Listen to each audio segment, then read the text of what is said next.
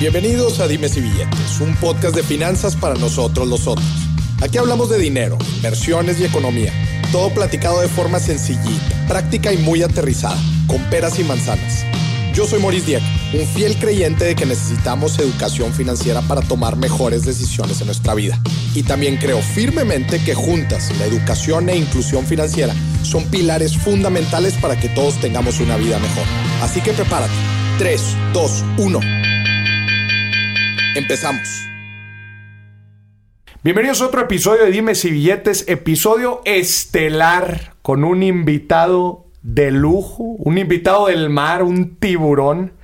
Marcus Dantus, qué gusto tenerte aquí. Muchísimas gracias por aceptar la invitación. Bienvenido a Dimes y Billetes. ¿Cómo no, hombre, de verdad, al contrario, ¿no? Yo honradísimo de que me consideren.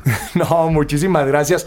Vamos a hablar, Marcus, híjola, de un tema bien rasposo, de un tema complejo en nuestro país, que tú tienes muchísima, muchísima experiencia y lo que me llena a mí de emoción al hablar de emprendimiento, Marcus, que, que no me dejarás mentir, es que el mexicano, las nuevas generaciones son generaciones hechas para adelante, con muchísimas ilusiones, este, que bueno, que, que siento yo que necesitamos aquí en México como una especie de ecosistema para atrapar a esta gente con buenas intenciones, con ganas de hacer algo por nuestro país y cómo los ayudamos a consolidar esas ideas, esos negocios dentro de un ecosistema aquí en México emprendedor que tú conoces muy bien, este y que bueno, que en general México es un país muy complejo, ahorita estábamos hablando antes del episodio, entonces me gustaría platicar en este episodio de todo lo que tenga que ver en México relacionado a emprendimiento.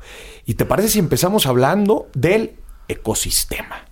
¿No? Seguro. Que el, emprendimiento es como esta semilla, ¿no? Que tú arrojas a, la tierra y si la tierra no... necesita, necesitas luz, necesitas agua, necesitas buena tierra para que germine, ¿no? El emprendimiento es igual. Te quiero empezar preguntando, Marcos, ¿qué ves, cómo ves tú el ecosistema de emprendimiento en México? ¿Qué le falta? ¿Qué está haciendo bien? Mira, el ecosistema, la verdad, que se, que se generó en México hasta, te diría, el 2018, yo creo que fue muy bueno realmente dimos pasos agigantados, aunque sigue siendo un ecosistema de alguna manera nuevo. Em, pues, dimos grandes pasos, rebasamos a muchos países en cuanto a capacidad de emprendimiento. Porque tienes que entender que en México tenemos todos. Déjame, déjame explicarles primero qué es el ecosistema de emprendimiento. Ándale, buenísimo. El ecosistema de emprendimiento es, primero, el talento, que es lo más importante. Y en México hoy se ha triplicado el número de matrículas universitarias, lo, con lo cual tenemos mucho talento. Tenemos además un bono demográfico en México. Importante. Que sí, porque más de la mitad de la población, de hecho 53% tienen menos de 30 años, la media es 27, somos un país de jóvenes. Eh, somos el octavo país del mundo en generación de ingenieros y de, y de científicos. O sea, realmente tenemos todo en, en la parte de talento. Somos gente increíblemente creativa, nada más vean los memes y las porras y los albures y todo lo que quieran, y las soluciones que le damos a los problemas, porque nadie lo soluciona por nosotros. Claro. Eh, somos además, eh, eh, digo, además tenemos ya fondos de inversión, que ahorita te platico un poquito más de eso pero pues, han crecido de tres fondos en el 2008 a más de 70 fondos ya este año que están invirtiendo en emprendimiento. Eh, el mundo espera cosas de México. De hecho, hay una frase que me encanta de Andrés Oppenheimer que dice que todo el mundo está optimista sobre México, excepto los excepto mexicanos. Los mexicanos. Este, bueno, Thomas Friedman fue a Monterrey. Estuvo un par de semanas allá y dijo que India está preocupada por China, que China está preocupada por India y que a los dos les va a ganar México. Bueno, esto es la parte, bueno, México además tiene tratados de libre comercio con casi todo el mundo, comercialmente somos un país increíblemente aceptado, la gente es trabajadora, etcétera, etcétera, etcétera. En el 2012 se crea el INADEM, el INADEM Instituto Nacional de Emprendimiento, y el INADEM la verdad es que desató una chispa muy buena, generó un chorro de incubadoras, un chorro de aceleradoras, premios a emprendedores, eventos, etcétera, etcétera, etcétera, lo cual fomentó, la cultura de emprendimiento. Que también, Marcos, no me dejarás mentir, también se volvió un tema eh, que se hablaba, ¿no? Entre los jóvenes, entre los universitarios. Yo me acuerdo cuando entré a la universidad, eh, el tema de emprendimiento, yo, yo estuve, estuve, en el Tecnológico de Monterrey, hasta en la sopa. Y era un tema de moda, inclusive hasta hay gente que dice, oye, está, estuvo de más eso que nos hablaran del emprendimiento. Pero era algo que se hablaba en las calles, en todos lados, se hizo de moda. Es que esa cultura de emprendimiento es muy importante, generarla, que no se había generado en México. Cuando yo me gradué en la universidad, todos queríamos ser eh, gerente de marca en Procter o algo así. O sea, no, nadie quería realmente emprender. claro. Hoy en día, yo te garantizo que más de la mitad de los chavos que están en la universidad quieren emprender. Claro. Y eso es buenísimo. Claro. A partir del 2018, sin embargo, ha habido un cerrón hacia el apoyo al emprendimiento, por lo menos a nivel federal, porque hay todavía estados que lo apoyan. Pero, pero a nivel federal se cortaron los fideicomisos, se cortó el INADEM. El INADEM ahorita lo único que está haciendo es viendo de dónde saca dinero. De dónde saca. Este, cobrándole a la gente que le, dieron dinero mm. por cosas, inclusivamente muchas veces injustas. Este. O sea, ya no hay esos apoyos, ya no hay esas becas, ya no hay esos créditos, ya no se están generando nuevos fondos. Esto de que quitaron los fideicomisos va a afectar directamente a muchos de los fondos que tenían dinero de NAFIN. Mm. Eh, en fin. ¿Por qué crees que pasa esto? ¿Por qué crees que pasa esto? Yo creo, yo creo que están cometiendo un error y estamos caminando en sentido contrario. La realidad es que este país deberíamos estar fomentando la productividad, porque esa es la productividad que nos va a permitir que todo el mundo, o sea, me da la impresión, te voy a decir lo que me da la impresión, me da la impresión de que para hacer un México más equitativo, la idea que se les ocurrió es generar más pobres y no más ricos. En vez, en vez de que todos suban, mejor que todos bajemos. Exacto. Y eso creo que es un error nefasto, ¿no? Este, ojalá lo cambien. Nosotros estamos haciendo algunas propuestas a ver si las toman, porque todavía es muy salvable lo que tenemos, todavía no se pierde todo lo que habíamos avanzado, pero si no lo hacen, pues creo que es un error gravísimo. Porque tenemos hoy una oportunidad muy importante de cambiar este país de un país que hace maquila y que manufactura y que transforma cosas, que, que, es bajo valor agregado a un país que, que realmente sea innovador y que tenga una economía de conocimiento y una economía de alto valor agregado. Y eso es lo que necesitamos. Oye, Marcus, y digo, ahorita planteas muy bien cuáles son las grandes fortalezas que tiene México. Sin embargo, llevamos ya bastantes años con la famosísima cifra de solo dos emprendimientos pasan la... dos de diez pasan la barrera de los dos años. Es difícil emprender en México. De ahorita tú planteas eh, importante el, apoyo federal, pero ¿por qué sigue siendo complejo? ¿Qué, ¿Qué pasa con el emprendedor? ¿Qué pasa con el ecosistema empresarial en general? ¿Con la lana? ¿E, ¿Es un problema de educación? ¿Qué, sucede? No, mira, déjame decirte. En primer lugar, Silicon Valley, que es la meca del la Meca del emprendimiento eh, el 95% de las empresas no duran dos años. ¿eh? Mm. O sea, tienen de hecho un promedio de mortandad mucho más alto que el nuestro. Eh, ahora, también Silicon Valley es muy caro. o sea, vivir ahí, tener una empresa. Yo creo que no estamos mal en México. Okay. sí nos faltan algunas cosas. Nos faltan, por ejemplo, los casos de éxito. Nos faltan los unicornios que, se ven en todo el los mundo. famosos. Este, yo no he visto todavía un Facebook o un Google que salga de México, porque sí, en efecto, es un lugar mucho más hostil para emprender que mm. otros lugares. Eh, pero yo creo que ahí se van. Nos falta también que el gobierno y las empresas grandes le compren a las chicas.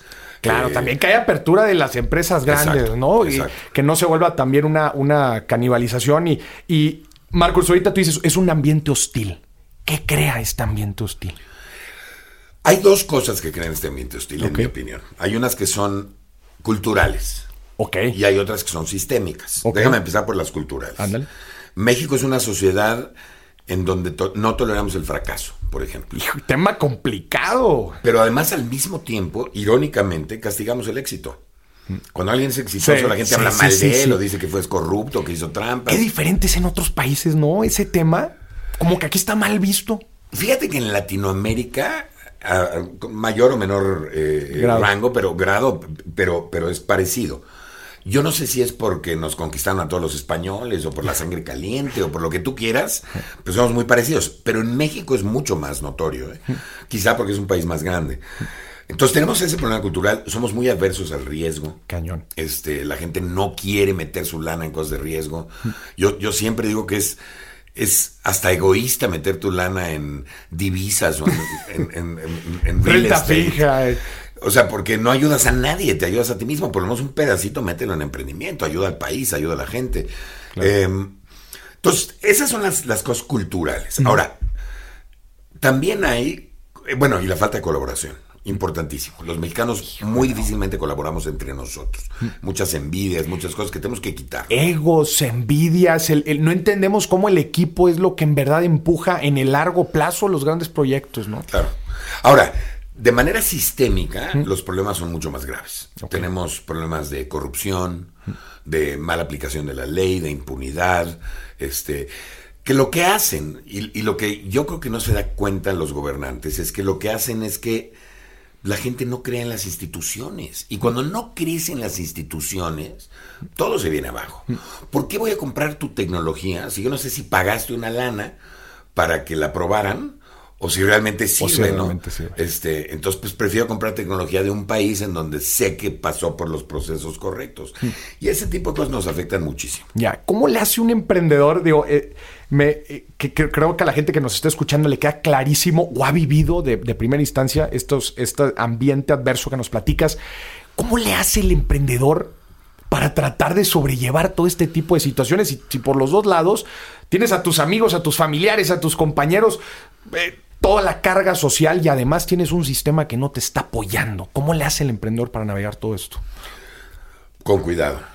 Con cuidado y con huevos. Este, no hay de otra, no hay De- otra solución. Y eso es una parte de- que tú dices que es de- del problema. Un, un emprendedor tiene que ser suma, le tiene que gustar el riesgo. Sí, pero también tiene unas cosas positivas. Si tú logras emprender en un país como México y te va bien, Sí, puedes irte sí. a cualquier parte del mundo y te va a ir mejor. Completamente. ¿no? Es una desgracia porque vamos a perder a mucha gente muy valiosa. Claro.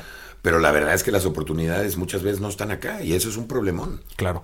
Marcus, ahorita estabas platicando del tema de fondeo, ¿no? Y, del capital. Hay una cifra que es el 90% de los emprendimientos se fondean con lana propia. FFF. Friends, Family and Fools, ¿no? Di- dinero propio. Eh, en otros países, por ejemplo, en Estados Unidos, el tema de, de las VCs o el Venture Capital o capital de riesgo es algo también pues, mucho más común. ¿Qué crees que, pero ahorita nos platicabas también que hay muchos fondos que están apoyando emprendimientos. ¿Cómo ves el tema tú de, oye, yo tengo un emprendimiento, traigo una idea, igual y ya empecé a generar ventas inclusive, vamos a ir a levantar lana? ¿Se puede, no se puede? ¿Cuál es el reto? Te voy a contar algo muy chistoso. Muchas veces, innumerables veces, los fondos se quejan de que no hay proyectos y los proyectos se quejan, de, quejan que no hay. fondos, ¿no? Yo siempre he dicho que hay que hacer una fiesta, mi hermano, y que se conozcan y ya. Hay tantos proyectos y hay tantos fondos que están buscando proyectos, están buscando dónde invertir. El problema es que se tardan más de lo normal un fondo de inversión en México que un fondo de inversión en Estados Unidos por este problema de la versión de riesgo, ¿no? Este, porque somos tan antirriesgo que el capital de riesgo lo renombraron capital emprendedor en nuestro país para que no tenga la palabra riesgo, ¿no? Eh, pero, y se animen más. y para que se animen más Sí, gente sí, a meterle. sí. Pero hay dinero, hay proyectos que se están fondeando. De hecho, el fondeo ha crecido muchísimo, muchísimo. Los fondos de inversión, aunque no lo crean, están invirtiendo nueve veces más que hace cuatro o cinco años. Este, entonces, nada más acérquense. Pero antes de acercarse a un fondo de inversión, porque muchos no traen la experiencia de cómo pedirlo, eh, lo pueden ver inclusive en el programa de Shark Tank, ¿no? También mucha gente llega y hace sus cosas de una manera muy mala, ¿no? Sí. no o sea, no están presentándolo bien. Acérquense con incubadoras, asesórense con mentores, con aceleradoras, antes de llegar a un fondo y regarla, porque no vas a tener muchas oportunidades. Ahora, es cierto que los fondos pues, reciben un montón de proyectos. Claro. Y solo pueden invertir en 1 o 2% de los que les llegan, lo demás no se puede. Claro. Entonces no hay dinero para todos. Entonces es una competencia, pero es una competencia basada en mérito y eso está bien. Sí, claro, definitivo. Y, y me gustaría hacer nada más hincapié en este, en este punto, porque es algo que me preguntan a mí mucho, el tema del levantamiento de, de- de capital, ¿no? ¿Cuál crees tú, de ahorita nos decías, te tienes que preparar, tienes que ir con mentores, tienes que platicar con gente que ya lo haya hecho para que no te topes con los mismos problemas? Pero ¿cuáles crees tú que son los principales errores de un emprendedor al momento de levantar lana? O si tú recomiendas, oye, ¿sabes qué? Empieza con tu propia lana, empieza a generar resultados y ahora sí acércate. ¿Qué le responderías a esta gente que, que anda como que en este azul y buenas noches? Yo siempre recomiendo que lo primero que tienes que jalar es friend- eh, Friends, family. Friends, family eh, and fools, como le dices. este, porque Porque si la gente cercana a ti no confía en ti, no, No. invierte en ti, pues va a estar muy difícil que convenzas a alguien más, ¿no? Claro. Eh, entonces es normal que una empresa así, em- empiece así. De hecho, empiezan con una cosa que se llama sweat equity, que es el sudor de Tiempo, mi frente ¿no? y mi trabajo. Y luego ya le mete a alguien cercano a mí y luego ya vas con ángel inversionista o con un fondo semilla. Eh, ahora, ¿cuáles son los errores? Son muchos. Hay, hay muchas empresas que el equipo está completamente incompleto. Este, o que, o que tú no tienes idea cuántas veces me ha tocado a mí ver a tres chavos que forman un equipo y los tres son ingenieros mecatrónicos y, y les dices, oye, ¿quién va a administrar? O, o ¿Quién va a vender? ¿Quién va a ser el CEO? Y, y te lo juro que una vez me contestaron, yo voy a ser el C, el ELI y el LO. ¿no? Y les dije, no, pues así no funciona.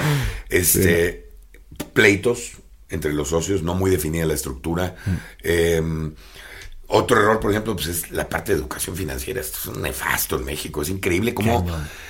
Sí, si estudiaste en el ITAM, traes educación financiera, en el IPADE, pero todos los demás no les enseñan. Claro. Este, el mismo TEC, yo soy Exatec también, ¿eh? Yo creo que tiene que mejorar mucho. Oye, la Marcos, ahorita dices, egresados del, del ITAM y del IPAD y del TEC, este, sí saben, uy, te sorprenderías. No, no, no, del ITAM, del ITAM y del IPADE, dije.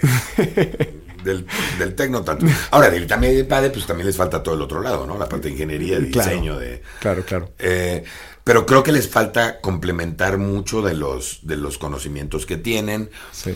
Luego, errores graves, ¿no? Cuando llega un emprendedor y te dice, no, es que yo tengo este negocio y te late y le vas a invertir, y te dice, y aparte tengo una cafetería. Uh. O sea, si no estás enfocado, No estás enfocado. gravísimo, porque hacer un startup es difícil. Eh, o, por ejemplo, te dicen que el dinero lo van a usar para pagar deudas que tenían, entonces no le va a entrar realmente a la empresa, Mm. entonces tampoco. Eh, No entienden su modelo de negocios, no entienden realmente qué los hace crecer, no saben explicar su empresa. Su empresa. Este, hay muchos errores. Ya. Oye, Marcos, bu- buenísimo. Y qué bueno que tocaste este tema de la educación financiera. Este, a mí me toca mucho hablar con, con empresarios de, de empresas de todos los tamaños. eh, y el, el- el talón de Aquiles es la administración financiera. La gente, los emprendedores, tú los conoces bien, son apasionados, son programadores, son artistas, son. A ellos les apasiona lo que hacen, pero los números, y no me dejarás mentir, son las decisiones financieras en los negocios los que impulsan el negocio. Hay tres adelante. cosas que tiene que saber un emprendedor. Hmm. Primero, tiene que saber administrar el dinero. Pero antes de eso, tiene que saber cuánto dinero tiene. ¿Cuánto? O sea, y leer un estado financiero, un estado Claro. de flujo de caja y saber cuánto le va a durar. Tiene que saber su burn rate, cuánto dinero está gastando mensual. Claro. Y luego también tiene que saber los costos de producir un bien, porque ellos a veces solo calculan, por ejemplo, la materia prima, pero y el Claro. tiempo, y el tiempo de máquina, Claro. y el tiempo de entrega, y todo eso, pues tienes que agregarlo al costo, porque al final de cuentas es un costo, la gasolina para entregar, todo ese tipo de cosas. Claro. Hay, hay un reporte que, que se aventó la organización Fuck Up, este, que habla que una de las principales causas de mortandad de, las- de los emprendimientos, pequeña y mediana empresa en general, mal manejo de flujo. Pero ¿cómo un mal manejo de flujo si la gente ni siquiera sabe la diferencia entre un estado de resultados y un flujo efectivo? ¿Cómo, Marcos, se te ocurre a ti que podemos hacerle para... A ver, emprendedores hay en masa y ahorita lo estábamos platicando. Toda la gente quiere emprender, pero la educación financiera desgraciadamente es un artículo de lujo en este país. ¿Cómo le hacemos? Bueno, y no es la única educación que falta, ¿eh? pero ahorita sí que Ahora, eso. esa- pero- esa era la primera. Mira, yo creo, yo creo, déjame primero explicar la diferencia ándale. entre, entre el flujo y el estado de resultados. Por favor. y se los voy a explicar con una analogía súper sencilla. A ver. Las utilidades para una empresa son como el agua. Tú puedes vivir sin agua unas semanas. Te vas a volver loco y te la vas a pasar muy mal, pero puedes vivir sin agua. Pero el flujo de efectivo es como el aire. Una vez que dejas de respirar, te quedan minutos. Y esos minutos te vas a morir seguro, ¿eh? si no tienes flujo. Entonces, es bien importante que cuiden todavía más el flujo que otra cosa, ¿no? Este, y eso, y eso implica, pues a veces no puedes pagarle al que le debes y le haces una negociación. Jinetear al proveedor o Exacto. cobrarle al cliente. o, o a veces igual y te tienes que jinetear de, de Hacienda o yo qué sé, pero siempre asume tu responsabilidad, obviamente, pero el flujo es lo que tienes El que flujo es el flujo. Buenísimo. Entonces, esta es la primera educación que dices que definitivamente le falta a la gente, ¿no? Educación financiera. ¿Cuáles son las otras tres? Las otras Bueno, dos. yo te diría innovación. saber innovar, saber diferenciarse de los demás. Es una cosa que le falta en general a todas las pymes de México. O sea, no, no puedes ser igual a los demás, Igual a los demás. y esperar crecer, porque pues la única manera de crecer cuando eres igual es por marketing o por precio y no vas a tener el dinero para crecer, ¿no? Y yo te diría que la tercera es la educación social Ok. la colaboración, el dar de regreso, el fijarte en los demás, la empatía, la humildad.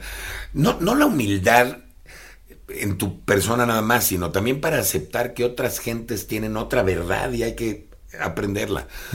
Porque yo creo que esa, esa parte de empatía es importantísima en un país como México para que realmente aprendamos a colaborar. No, no se puede hacer las cosas solos. Claro. Tienes que tener un equipo y un equipo además de tu equipo, ¿no? Claro, no, definitivo. Marcus, y ahorita hablando otra, metiéndonos todavía más al tema de la educación del emprendedor. Tú has visto, tú platicas con muchísimos emprendedores y estoy seguro güey, que tú tienes un ojo cuando se sienta y platica 5 o 10 minutos. Para ti, ¿cuáles son las cualidades más importantes de un emprendedor? Mira, te diría, eh, y no solo de un emprendedor en general, eh, para la vida, ¿no? Para-. Pero te diría que la primera es perder el miedo, porque te tienes que aventar y tienes que, que- que salirte de tu zona de confort si realmente quieres crear algo interesante. Eh, pero obviamente la resiliencia, la capacidad de improvisación en un país como México, desgraciadamente necesitamos. Este, eh, o sea, este, este tipo de, de- de- de- de habilidades humanas que, que también hay que meter a un emprendimiento, la capacidad de planeación, el Planeación. definir un propósito. Pero también, de nuevo, cosas como humildad, como dar de regreso. Este, yo creo que la ambición es muy importante, eh, etcétera. Hay, hay muchas cosas que Hay son muchas. importantes para un. Me gustaría platicarte una que, que a mí se me hace clave y me gustaría ver cuál es tu opinión. Este, creo que la motivación del emprendimiento es, es importante, ¿no? Tú necesitas estar motivado. ¿Cuál es el problema de la motivación? Que a la primer noche oscura se te va. A mí hay una cualidad que se me hace, híjola, se me hace de lo más importante, que es consistencia y disciplina. O sea, al final de cuentas, puedes lograr un gran contrato, puedes lograr un gran éxito en un mes, en un año inclusive, pero lo que mantiene al final de cuentas a los emprendimientos y a los proyectos es la consistencia, uno, de buenos resultados y, y de buen manejo de recursos, que en este caso, pues, todo el tema de, de educación financiera, ¿no? Pero, ¿por qué crees que a los mexicanos nos cuesta tanto, o a los emprendedores, hablemos en general, la consistencia? Tener buenos resultados, motivar a un equipo a que Es que te voy a constantemente... explicar, te voy a explicar. Yo creo que parte del problema, y hay un hack para eso, Ok. y es hacer lo que te gusta, mira. y eso no es consistente, porque muchos chavos se ponen a hacer cosas que no les gustan. Y, y entonces, obviamente, cuando se enfrentan al- a los primeros obstáculos, que seguramente va a haber obstáculos Claro. cuando emprendes, se rinden, ¿no? Y se acaba esa pasión que tenían eh, o que nunca tuvieron. O que Eh, nunca Yo tuvieron. por eso siempre recomiendo como parte de, de- de mis, de mis consejos a emprendedores de entrada, haz algo que te gusta. te mueva. Descubre que te gusta. Y segundo, ten un propósito. Un propósito mucho más allá del dinero. Un propósito Claro. de que realmente te motive. Una causa, que quieras cambiar algo. Exacto. Exacto, porque si nada más lo estás haciendo por dinero y además estás haciendo algo que no te gusta, no va a haber consistencia, no va a haber disciplina, no va a haber nada. Claro. Oye, Marcos, ¿y qué opinas ahorita de- del tema de la pandemia y la cuarentena? Pues todos encerrados en sus casas y una recomendación que le da a la gente era, pregúntate a qué te inclinas naturalmente en tu día. Por ejemplo, te platico, yo cuando, cuando trabajaba en una firma de consultoría, yo me inclinaba naturalmente a explicar finanzas a la gente. Era algo que yo hacía no era negocio, ¿eh? Pero yo lo hacía porque me apasionaba. ¿Qué opinas de toda la gente ahorita que se volvió en cuarentena chefs? Que se volvieron artistas, pintores, se volvieron consultores, se volvieron de todo en esta pandemia que al final de cuentas es un excelente momento para que la gente se dé cuenta que le gusta, que le apasiona. Mira, yo creo que esa es una de las grandes ventajas de México. En México hemos tenido tantos problemas, siempre, siempre hemos tenido tantos problemas y hemos tenido tan pocas soluciones oficiales, Ajá. lo menos, que creo que hemos aprendido muchas veces a improvisar. Y esa capacidad de improvisación, cuando viene un problema como el de la pandemia, nos ayuda mucho. Nos ido mucho como humanos y como mexicanos. Eh, desgraciadamente México es un país donde hay que improvisar. Hay que improvisar muchas cosas, ¿no? Somos un país... No sé, sabes, pues somos el, de todos los países de Latinoamérica, somos el penúltimo en apoyos para, en apoyos para, pymes, ¿no? O sea, le ganamos a Bahamas. Madre pero estamos abajo de San Kitts y Nevis y de San Vicente y de Granada y de lugares que no lo puedes creer, ¿no? Entonces nos las tenemos que arreglar nosotros y eso impulsa pues en parte la creatividad, ¿no? De los emprendedores. Pero bueno, pues eso no quita que hay un tema también ahí muy importante que, hace falta a nivel federal. Marcos, no podemos evitar hablar de la situación que estamos viviendo, un momento poshistórico en, en el mundo, con muchísima adversidad, pero pues con oportunidades. ¿Cómo lo ves tú? Igualito como lo acabas de describir. Yo creo que ha, habido obviamente cosas espantosas, empezando por las muertes y la gente que se ha enfermado, y etcétera, etcétera. Obviamente va a haber una afectación brutal económica y social. Este, eh, si no es que también política, todavía no sé. Pero, pero como bien dices, todo este tipo de cosas traen también oportunidades muy interesantes. ¿Por qué? Porque traen nuevos problemas. Y, y como la, necesidad es la madre de la invención y de la innovación y del mm. emprendimiento. Entonces, todos estos nuevos problemas pues hacen que, que son oportunidades para los emprendedores que tienen la visión eh, de, encontrar estas oportunidades. Y esto, la verdad, muchas compañías se han reinventado, muchos mm. emprendedores han agarrado estas oportunidades y están haciendo cosas interesantes. Me encantó el pues está lleno de problemas esta situación, pero pues cuando hay problemas hay propuestas, ¿no? Pues hay oportunidades. Abre muchas oportunidades. Marcus, ahorita una persona que nos está escuchando ahí en su casa haciendo ejercicio o en el tráfico y dice, ¿saben qué? Ya me motivaron a empezar. ¿Cuáles son las grandes tendencias que, pues quizás unas se han acelerado en estos tiempos, que le dices a esta persona, oye, búscale por aquí, chécate, este, chécate esta tendencia, esta tecnología, esta ¿qué le dirías? Bueno, lo primero es que se fijen en las tendencias, ¿no? Porque las tendencias además constantemente cambian. Claro. Eh, pero ¿cuáles son las tendencias? Las que ya venían antes del coronavirus, pues son todas las cosas, las aplicaciones móviles, porque en, México la mayoría de la gente, aunque no lo crean, entra a Internet por su móvil, no por la computadora. Eh, todo lo que es automatización, eh, robótica, inteligencia artificial, blockchain, o sea, hay realmente ya había Big Data. Eh, ya había y se han acelerado estas mismas. Se han acelerado. Por supuesto, ahorita todo lo que es transformación digital es gigante. Claro. Pero además hay algunas cosas que, que a raíz de la pandemia se intensificaron mucho. Y te voy a decir algunas. Yo le llamo teletodo, ¿no? Tele super y teleeducación y teletrabajo eh, y tele todo. O sea, porque todo te llega a la casa. Entonces. Esto cambia muchas cosas. Primero, obviamente, las aplicaciones que te permiten que te llegue a la casa las cosas, pero también la logística detrás de esto. Toda la cadena de valor detrás de este. Entonces, la geolocalización, por ejemplo, yo creo que va a ser bien importante para que sepas dónde están tus cosas. Eh, blockchain, para que no tengan fraudes, porque ha habido muchos fraudes. Eh, toda la parte de, gestoría, porque hay cosas que a pesar de que estamos encerrados, tenemos, que firmar un contrato, tenemos que, que, que entregar o que recibir cosas.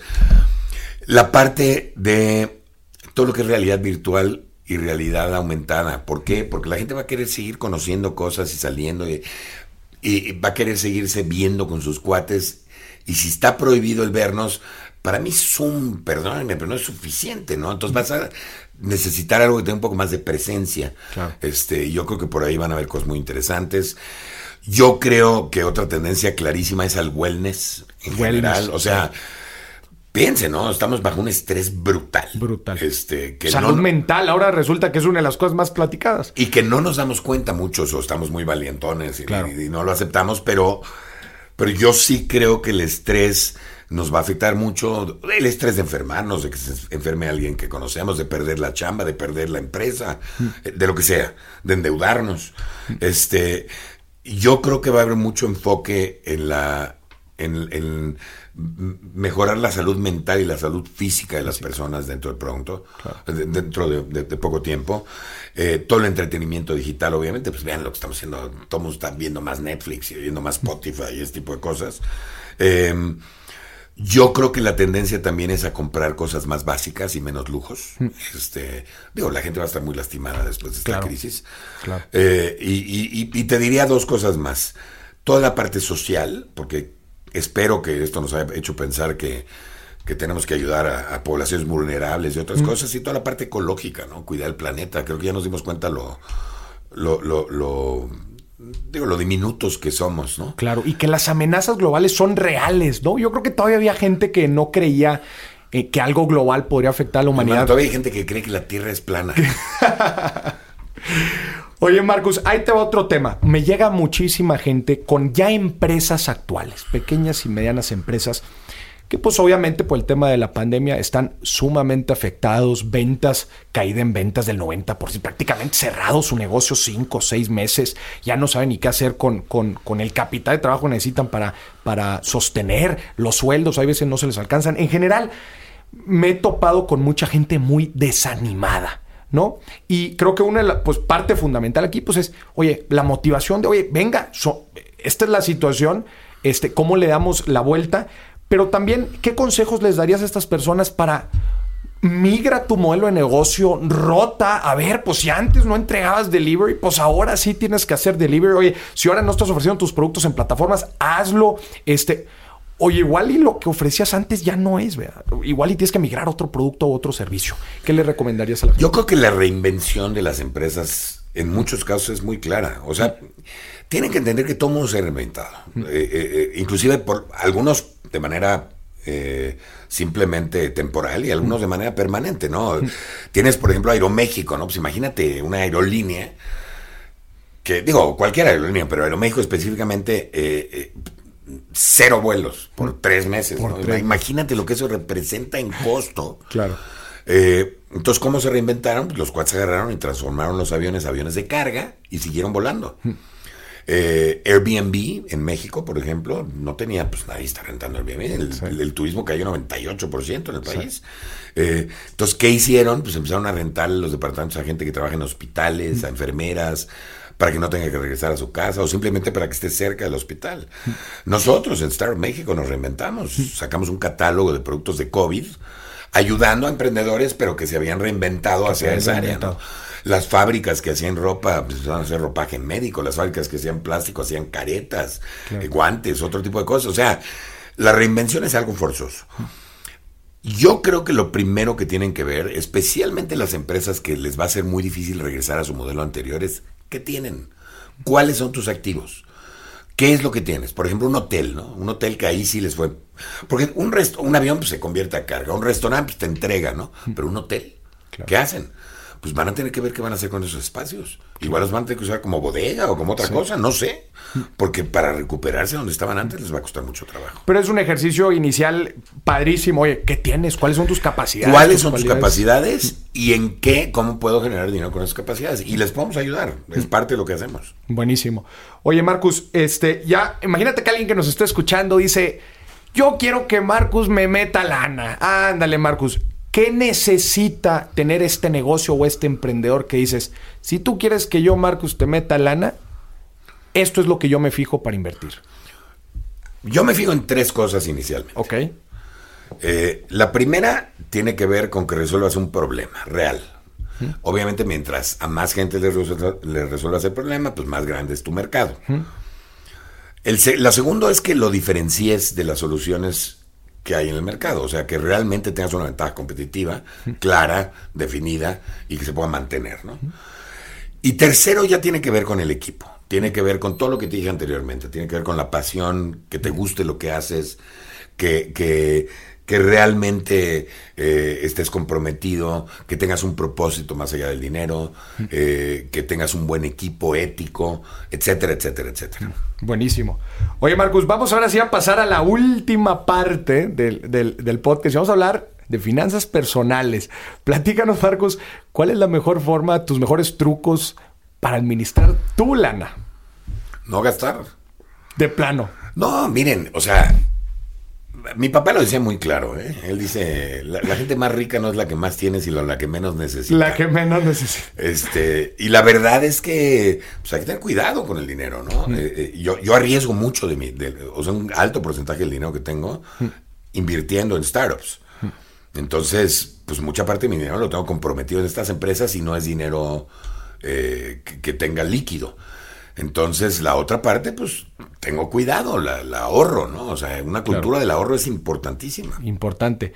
Oye, y que esto me, me, me acuerda eh, que mucha excusa, una de las grandes excusas de la gente es, este, oye, pues, Maurice, pues no tengo dinero para, para emprender, ¿no? Pero hoy en día, gracias a la tecnología, el e-commerce, las tiendas en línea, las mismísimas redes sociales, pues la verdad es que bajan mucho las barreras para que cualquiera pueda emprender un negocio y empezar a posicionarlo, ¿no? ¿Tú qué le dirías a esta gente que... Si tu dice- idea es muy buena y el equipo que tienes puede desarrollarla y, y realmente es algo innovador que resuelve un problema de verdad, no vas a tener problema encontrando. No debe dinero. tener problema encontrando dinero. Buenísimo, Marcos. Última pregunta. Platícanos una cajeteada financiera que te hayas aventado. Bueno, además de invertir en algo que, que no haya dado Que no haya- resultado, que no porque haya esa- dado de esas resultado. tengo varias, ¿no? este, mira, probablemente, y de hecho, hablabas tú del Fuck Up Institute, Ajá. este, yo acabo de, de- de participar en el aniversario con, eh, con- con mi historia. Ajá. Yo te diría que la más fuerte que he cometido, sin lugar a dudas, fue cuando tenía México.com. Nos invirtieron un chorro de lana en la empresa. eh, y por, por hacer un berrinche y por, por, eh, eh, por, por pasarme de, de- de, eh, no sé, de, de- orgullo, quizá, pues perdí la oportunidad de hacer mucha lana con esa empresa, ¿no? Este, y ahí tiré muchísimo dinero. Y podíamos haber hecho, porque nos invirtieron más de 7 millones de dólares. Ya. Y acabé saliéndome yo de la empresa por orgulloso. De plano. Este, yo creo que esa es la más grande. Esa es la más grande. Pero la verdad es que, por otro lado, me dio un conocimiento eh, y una personalidad que ajusté ahí y muchas cosas que ahorita me han servido mucho, ¿no? Y me han hecho hacer otras cosas. Los aprendizajes detrás de, la situación. Buenísimo, Marcos. Platícanos un poquito de, de Startup México, si la gente está interesada, dónde te puede contactar, dónde puede contactar tus fondos, inclusive aquí que estamos, este, para que se lo imagine la gente, estamos aquí en un hub de emprendimiento muy padre en la Ciudad de México. ¿Qué, qué mensaje le das a los emprendedores si están interesados en, en hacer algo? Bueno, tenemos muchos programas, tenemos programas de incubación cuando apenas tienen ideas y las quieren convertir en empresas, que eso lo vamos lanzando por convocatoria en diferentes ciudades. Estamos ahorita en siete ciudades, pero acabamos de anunciar Saltillo, vienen pronto Guadalajara, Monterrey, Puebla, este, Mazatlán y Tapachula. Entonces, vamos a empezar a tener convocatorias en estos lugares para incubación. Para aceleración, pues son las pymes o los emprendedores que ya tienen un negocio andando, que simplemente se pueden meter a nuestras masterclasses que damos de repente o a un programa entero de innovación, ¿no? De, de perdón, de, de aceleración. aceleración. Donde ayudamos a su empresa a crecer. Este, para la gente que está interesada en nuestros cursos de innovación y ese tipo de cosas, tenemos la academia en línea. Hay muchas maneras de contactarnos. Buenísimo. La página es www. Startupmexico.com. y en sus redes sociales igual Startup México. Startup México. Ahí pueden ver más información y obviamente en las redes de, de Marcus Dantus ahí también pues Que Marcus poniendo- Dantos hay uno, así que no está tan difícil encontrarme. no está tan difícil. Marcos, te agradezco muchísimo. Gracias por estas palabras a los emprendedores en México, que ganas no, no nos faltan en general. Este, pero bueno, pues eh, es un, como hablábamos ahorita, pues es un camino, hay veces lleno de, de obstáculos que te van haciendo cada vez más fuertes y como dijimos, lo que yo les digo a los emprendedores en estos tiempos, si sales adelante en la época COVID, adelante ya nada te va a detener. Yo estoy de acuerdo. ¿eh? Yo creo que yo creo que la gente que sale adelante aquí y por eso es bien importante que entiendan que no están de vacaciones. Claro, Que claro. es, es una, una época donde hay que chambear mucho más, ¿no? Pero sí, lo que no te lo que no te mata Te te, hace más fuerte, ¿no? Te fortalece. Así que- Buenísimo. Marcos, pues muchísimas gracias. Y a ti que nos estás escuchando también, gracias y te deseo muchísimo éxito en este tiempo. Marcos, gracias por acompañarnos. hombre, encantado. Muchísimas gracias por la invitación. Hasta la próxima.